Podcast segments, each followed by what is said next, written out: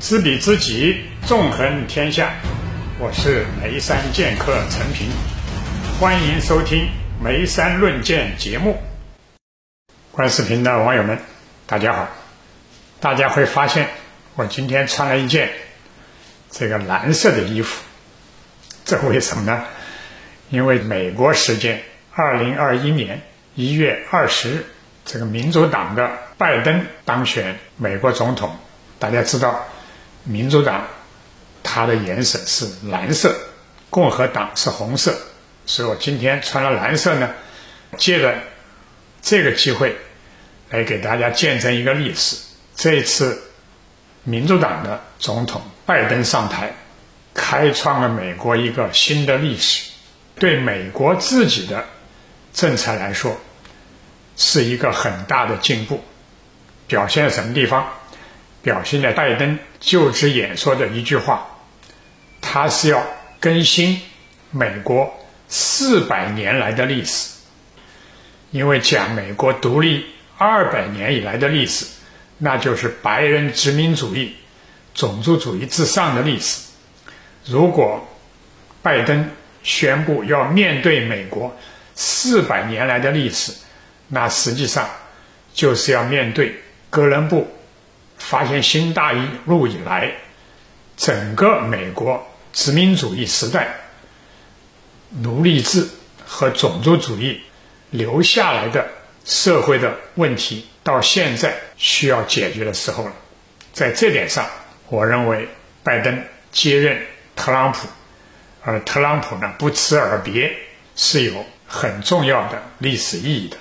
这是美国人人都知道，在一八一二年英军占领华盛顿、烧了白宫以后。这是第一次，在今年的一月六号，就是应该是美国国会认证这个大选结果的时候，现任总统特朗普煽动群众暴乱，冲击国会，哈，然后呢，这是打破了美国所谓例外主义，美国是世界民主制度的灯塔，这么一个神话。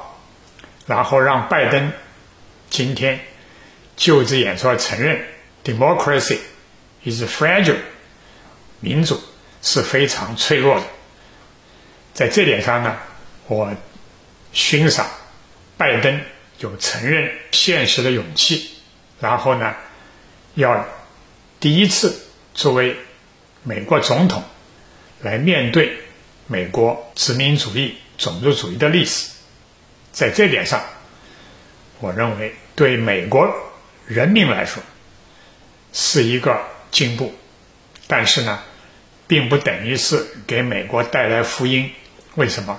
因为我看到这一次特朗普执政四年的结果，不但没有使美国再次伟大，而是使美国陷入从来没有的对立和分裂。我们看到真实的美国。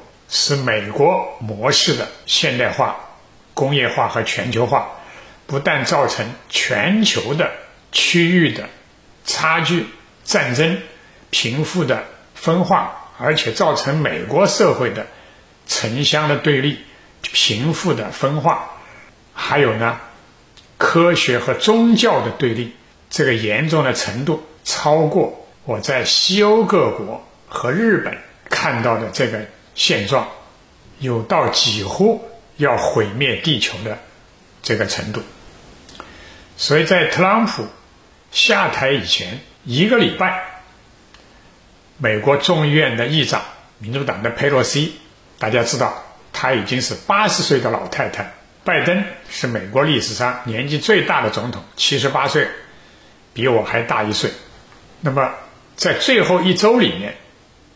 佩洛西做出一个惊人举动，我很理解。什么惊人举动呢？不但要第二次弹劾特朗普总统，而且直接去打电话询问美国的参议长、啊参谋长联席会议主席，质问特朗普有没有可能在他最后几天任期里面动用核按钮发动核战争。然后得到的答案呢？是理论上他有这个权利，但实际上呢很难操作，因为美国这个防止发生核战争的偶然事故程序还是相当复杂的，在这个关键的时候，这个军队最高的将领并不从程序上自动的服从现任总统特朗普的命令，为什么呢？因为他们已经承认了后任总统。拜登当选是一个既成事实，不可改变。在这一点上，我们可以说，我对美国的所谓的民主制度的脆弱已经理解呢是大大加深。但是，对美国民主制度的瓦解，甚至会导致毁灭美国和毁灭地球这个风险，我看到的是。更小的呢，还是更大？我告诉大家是更大的。所以佩洛西在最后一个礼拜里面，还要提出对特朗普总统的第二次弹劾，要防止特朗普用最后几天的权力发动核战争，发动第三次世界大战。大家看到他的国务卿蓬佩奥疯狂的想要在台湾问题上、南海问题上。制造战争，然后呢，特朗普威胁还要发动难以预测的行动，这个不确定性震惊了美国，也震惊了全世界。但对我来说呢，最好的后果就是震醒了全世界，包括中国从美派、自由派和本本主义的经济学家，以为所谓人的理性是能够。维持资本主义的稳定性，维维持市场经济的一般均衡，甚至可以避免革命、避免战争，就能实现资本主义制度底下的人类的共同富裕。我就发现这个空想资本主义的乌托邦被特朗普撕得粉碎。所以呢，特朗普的出现和他的。终于下台，下台认输了，还不服输，还要做政治表演。我觉得这是美国当代的一个闹剧，但最终呢，是以喜剧而不是悲剧的形式收场，对美国人民、中国人民和世界人民都是一个好消息。好，知彼知己。纵横天下，